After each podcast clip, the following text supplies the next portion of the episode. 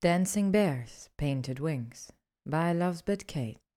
Summary Hermione stared at him, and in a flash something blurred in front of her eyes, some refraction of the light like a prism of color splashing over him. She remembered him from school so clearly for a moment, as if he had ever swept his arm around and allowed her to walk in front of him anywhere. It felt like another life, a different universe of events. Granger. She blinked and it vanished. Malfoy was frowning at her. There was something wrong with her tree. Hermione tilted her head, examining the branches and ornaments. She didn't know what it was, but something was missing. It bothered her all afternoon. She couldn't put her finger on it, but there was something she'd forgotten. It had her mother's ornament, the tinsel she hated to clean up, but which her father always insisted on, her favorite twinkling lights, and the star on top. It was a perfectly perfect tree, and she wondered why she couldn't shake the feeling that something was off. Harry and Ginny didn't put up their tree until Christmas Eve, which she thought was a waste of a wonderful month.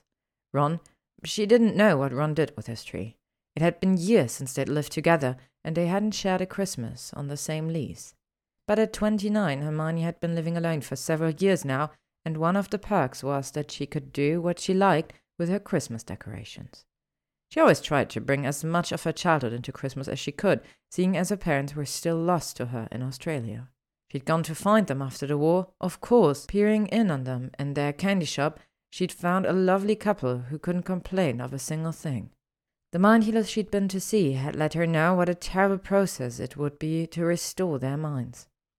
If she'd only erased their memories of her, the healers could possibly reinstate them, but Hermione had manufactured new memories, enriching their pasts without her in it. With two lives in their head, it would be a grueling process with a low chance of success. But they told her not to give up hope, that memories can return on their own, especially if the spellcaster was inconsistent or not strong at memory charms. Hermione had smiled weakly and thanked them, but she knew that wouldn't be the case. Her confidence in her own abilities told her that her parents wouldn't wake up one day and wonder what it was they'd lost flipping open her book to where she'd last left it.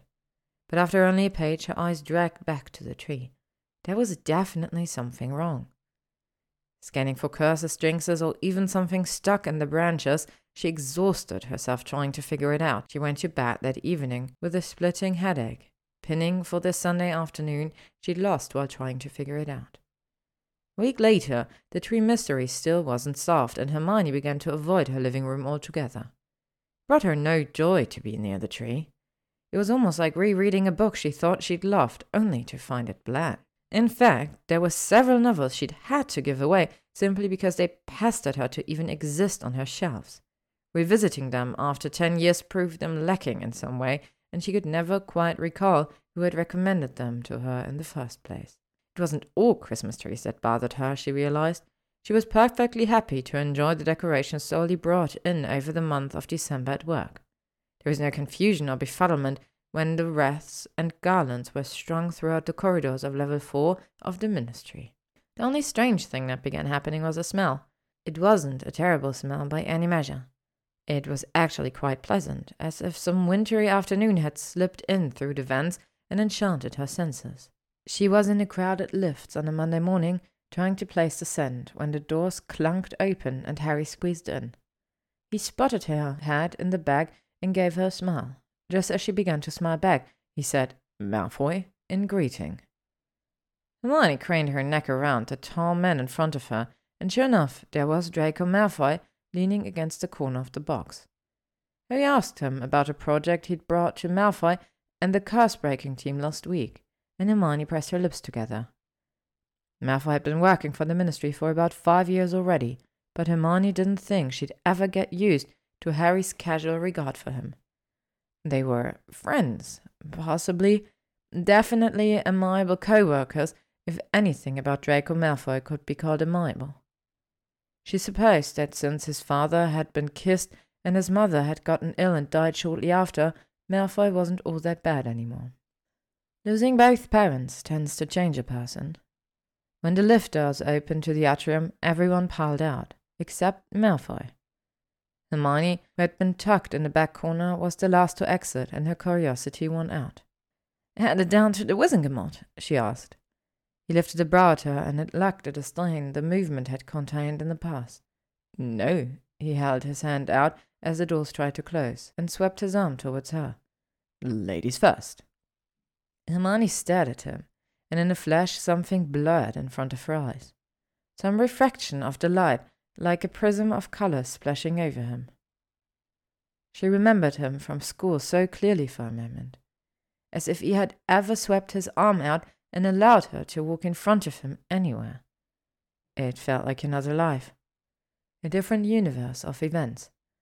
Granger? She blinked and had vanished. Neville was frowning at her, and Hermione scampered out of the lift before she had to explain the strange thing that just occurred. Hermione put the incident out of her mind for a week. She'd been tired that day, and her brain did odd things when overworked. On the Saturday, two weeks before Christmas, she dragged Ginny into Diagon Alley with her for some last minute shopping. You know, Hermione, she said, it doesn't count as last minute if you're doing it two weeks in advance. You must be joking. This is the latest I've ever shopped for Harry and Ron. Hermione brushed her hair out of her face and tugged Ginny past the storefront. I'm only glad I've got yours wrapped up already. Glad to hear it, Ginny said, then stopped and pointed to the store Hermione was walking past. In here, they have great things for blokes. Hermione blinked at the yellow and purple front. She hadn't been inside for several years now, but something about the shopkeeper made her uncomfortable. The tall blonde woman who owned the shop was perfectly nice, but Hermione always felt uneasy, as if she could be hexed at any moment. It wasn't rational, but it was a gut instinct that she'd learned to trust. Uh, no, not there. She flashed a smile and tucked her into a shop full of trinkets. As she browsed, she couldn't find anything for Harry or Ron that was thoughtful or needed. She met Ginny over by the tree, full of ornaments for sale, and sighed wearily. There's nothing here. I suppose I need your assistance in the Quidditch store, don't I? Thought you'd never ask, Ginny said brightly. She turned towards the exit, eager to leave. Hermione began to follow when her eyes caught on an ornament off to the side. It was an otter figurine made of gold and strung from the tree by a red ribbon. She tried to tear her gaze from it, but was unable to. Something about it was familiar. Hermione! Ginny called from the door. She ignored her, reaching for the ornament. The rational part of her mind wondered if she was entranced, if perhaps the object was cursed but when her fingers touched it, the same prism of colors burst behind her eyes. The otter dangled from long pale fingers. It was a wispy silver that matched his eyes. Hermione squeezed her eyelids shut. When she opened them, the otter was still gold, hanging from the tree in the shop. Hermione, Ginny said firmly. Hermione startled and found Ginny standing next to her, her gaze flicking between her and the ornament, almost suspiciously. Is everything all right? Her voice was tight. Yes, Hermione cleared her throat. This ornament is just so familiar. She puckered it off the tree, but nothing flashed across her vision this time. Moving toward the register, she smiled at the shopkeeper and said, You happen to have this in silver, almost a Patronus like style? Miss Granger, he said warmly. The shopkeeper took the ornament from her with feeble fingers and looked it over. Ah, there was a series of ornaments like this in silver, if memory serves, but that was years ago, possibly a decade. A decade? Hermione blinked at the gold otter in his hands. It wasn't quite right, but she supposed it would do. Maybe this would finally make her tree feel complete. Well, I'll take this one. Once she'd paid and thanked the shopkeeper, she turned to Ginny, fussing with her gloves. Ready to go? Ginny asked. Hermione nodded, tucking her package into her robes. Onwards! The ministry's holiday party was an affair to remember. Every year the atrium was enlarged to hold all employees and their guests. Hermione quite appreciated the newly sprouted alcoves and pockets of conversation that could be found when one didn't want to be out in the open. What she didn't appreciate was the mistletoe. Horribly outdated tradition, she grumbled to Ginny as one bounced closer to them. You know, they encourage casual sexual misconduct. Yes, we know, said Ginny. Personally, it's the most action I've had in weeks. What? said Harry as he appeared on her other side. Never mind, dear. Ginny said lightly, looping her arm through his and patting his elbow. You've been buried at work, I know.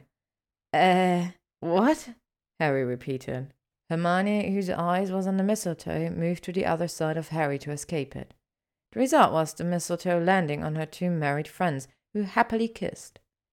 There were throngs of people eager to speak to Harry and Hermione, the heads of the Auror Office and the Department for Regulation and Control of Magical Creatures, respectively, and plenty who wanted to talk Harpies' defense with Ginny. In fact, after an hour, there was quite a crowd around the three of them. Hermione found that she missed Ron in these situations. Ever since he left the Auror program, he had missed every ministry holiday party, too swamped at the joke shop. Rationally, Hermione knew they were better as friends, but it was times like these that she missed his easy manners and flowing conversations.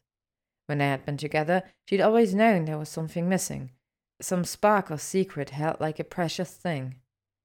And even when she dated after him, she couldn't quite find what she was looking for. She always told herself she'd know it when she found it, but she still didn't know what the it was. Hermione was deep in conversation with a woman she believed to be an unspeakable, but of course she couldn't just ask, so she missed a moment entirely when Draco Malfoy began speaking with Harry. One moment she was seconds away from concluding her unspeakable investigation, and the next her focus was snatched by the sound of a throaty laugh.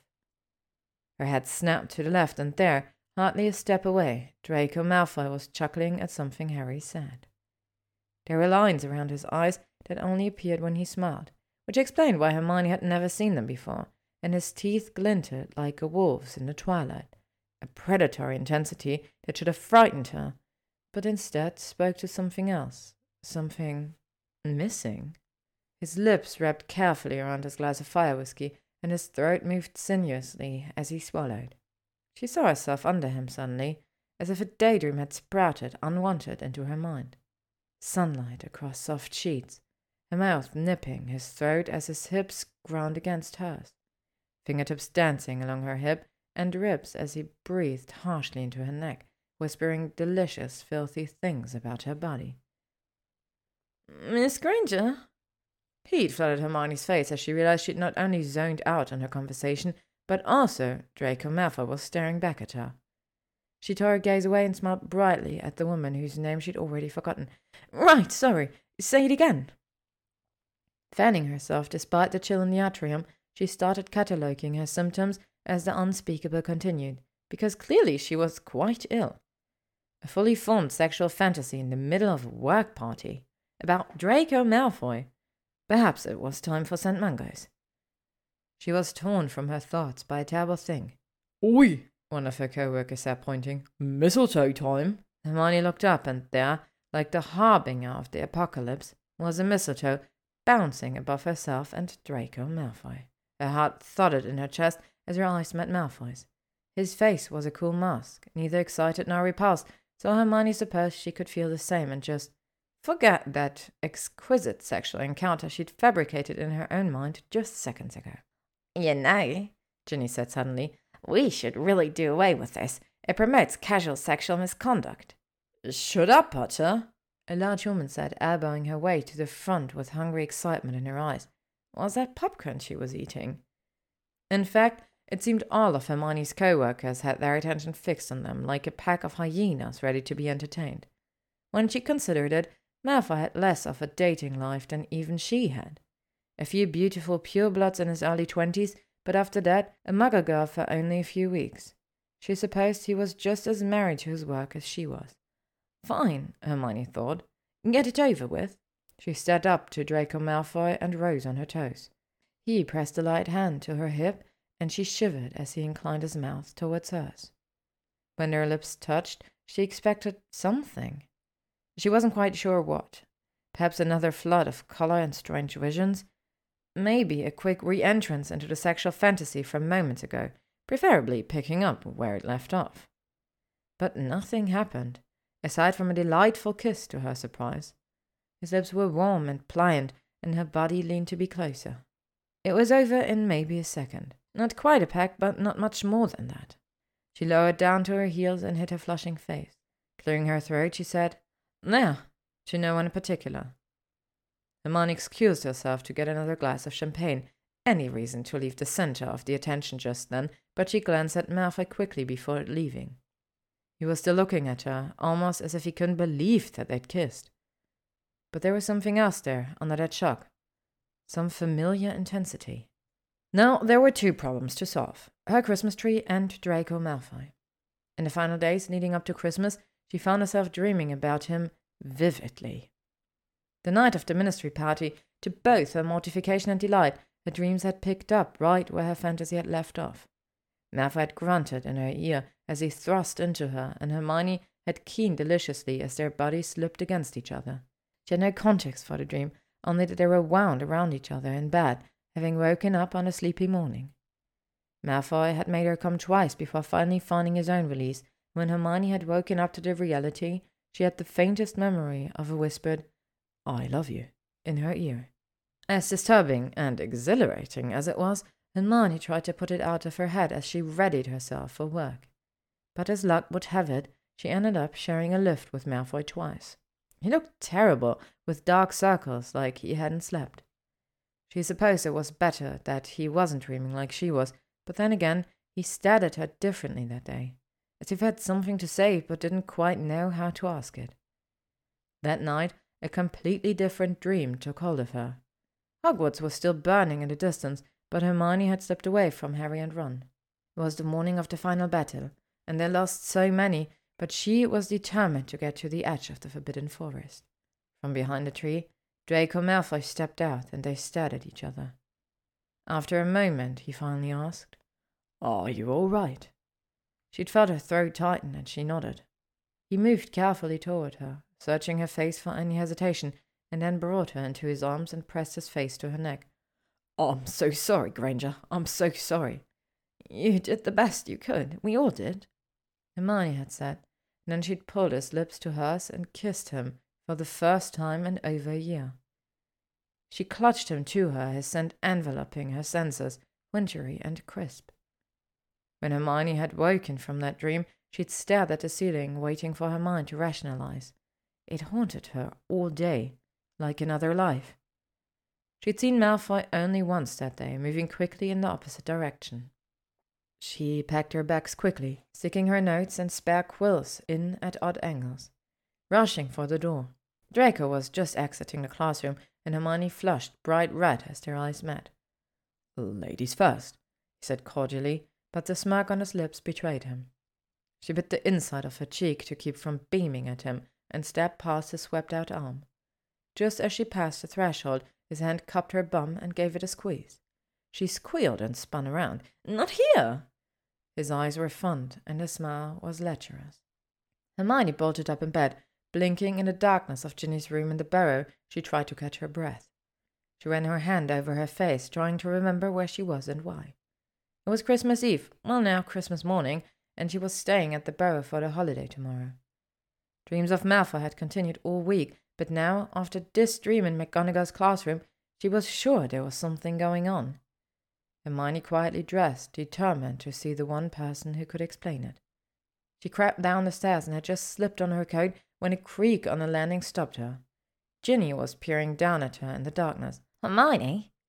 I'll be right back. I have uh, something I, I need to do. You're going to see Malfoy, aren't you? Her blood stopped dead in her veins. Hermione stared at her friend's silhouette in the darkness, and suspicion crept in. How would you have guessed that? Ginny ran a hand through her hair in a nervous gesture and looked up the stairs for eavesdroppers before wrapping her robe tightly and crossing to Hermione. I need you to know, she began, and Hermione felt herself hang like a spider in the air. I need you to know that I didn't understand it until it was too late. Understand what? And that I would have fixed it for you if I could have. Understand what, Ginny? Ginny swallowed, and Hermione felt her heart pounding. I think you know. I think something's been happening to you, and it has to do with Malfoy. Hermione nodded. I've been having these these flashes, these dreams. Memories? It was as if a clock that had been inching towards midnight had finally struck. Like cocks turning, like a stubborn puzzle piece sliding into place. Hermione felt her buzzing skin go still. Did you tamper with my memories, Ginny? Of course not, Hermione. It wasn't me, she replied calmly. Well, I suspected you were seeing Draco Malfoy for some time since your sixth year, and then one day something changed in you. I thought he'd broken your heart or that you'd gone your separate ways, but it was different than that. It was as if a part of you had disappeared. Air rattled out of Hermione's lungs as she tried to grasp onto something. When? Around Christmas time after the war. That's ten years ago, Ginny. Hermione's voice rang out, bouncing through the Burrow. How could you let ten years go by without telling me this? I told you I didn't understand it until it was too late. It wasn't until two years later that I realized it. Ginny sobbed, pressing her fingers to her mouth. I asked you. I said, Did you ever fancy Malfoy at school? And you were so disgusted with me, Hermione. It wasn't a fear of being caught, it was absolute ignorance to the truth. Hermione had only the slightest memory of this. Ginny's coy smile. Hermione, you can tell me. And I knew, Ginny continued, pressing the tears away. I knew that it had been true. Well, you, you were with Ron by then, and everything seemed as it should be. What do you mean, you knew? The bloody otter ornament, I'd seen him buy it for you, and I'd seen it on your tree. Hermione spun and sprinted out the door. She ran to the edge of the burrow and apparated to the gates of Malfoy Manor. She couldn't think, she just needed to see him. The sun was rising over the property as she raced down the lane. She thought of her parents as she ran. Tears dripped down her cheeks at the idea that she had done this to them. That there was a part of them that would never be complete, no matter how happy they were in Australia.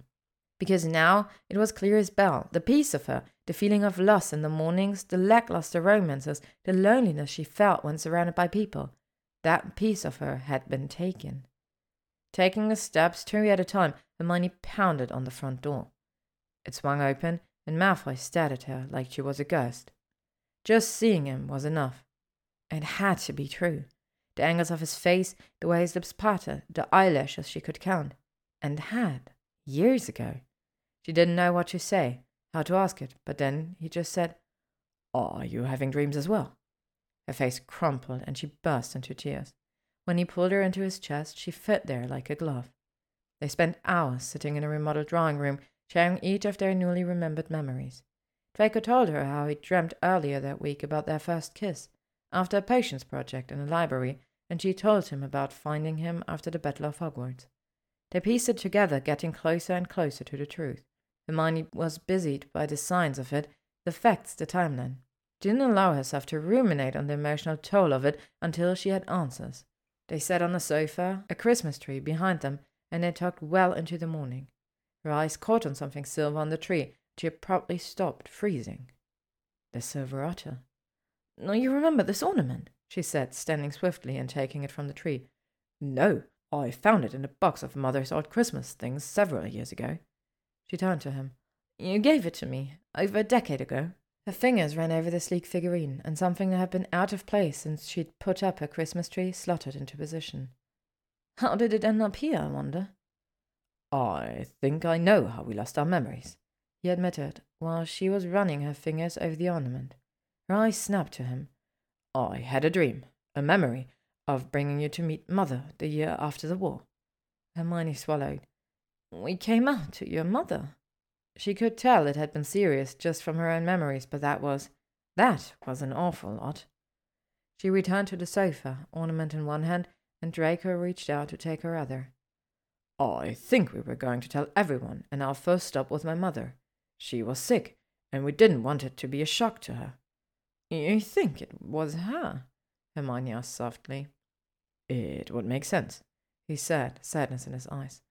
It would have gone against everything she stood for, everything my father stood for, and with her being so ill, it would make sense that the magic didn't hold. It held for ten years, Hermione reminded him, until about a month ago. Tentatively, he raised his hand to brush a curl out of her face. I didn't remember anything until the mistletoe. You didn't? He shook his head. I've been dreaming of you, off and on for several years, but that was nothing new.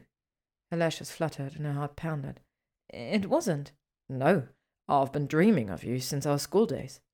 His eyes were soft, and then he winked and smirked at her. You're always so saucy in my dreams and eager to please. Hmm, that's how you can tell it's a dream, I suppose, she teased. I also, Draco said, eyes flicking down to their hands. I also had plenty of dreams implying how intimate we were. Oh, she squeaked. I hadn't I hadn't had any of those. Really? We only held hands in your memories, Granger. Rubbed a thumb over her palm, and she felt her skin ignite. Mm-hmm, she said. Those must have been your saucy, eager to please dreams coming back to you. His body leaned closer, his hand cupped her jaw.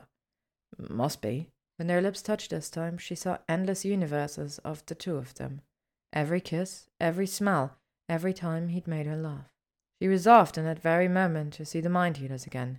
Parents deserved this, this absolute bliss and surety that you were on the correct path, that the world was set at rights. She opened her mouth to him and let his lips remind her of everything she didn't know she'd lost. The end. Thank you for listening to Dancing Bears Painted Wings by Love's Bit Kate. If you would like to stay up to date on upcoming chapters and stories, you can follow me on YouTube, AO3, or Tumblr.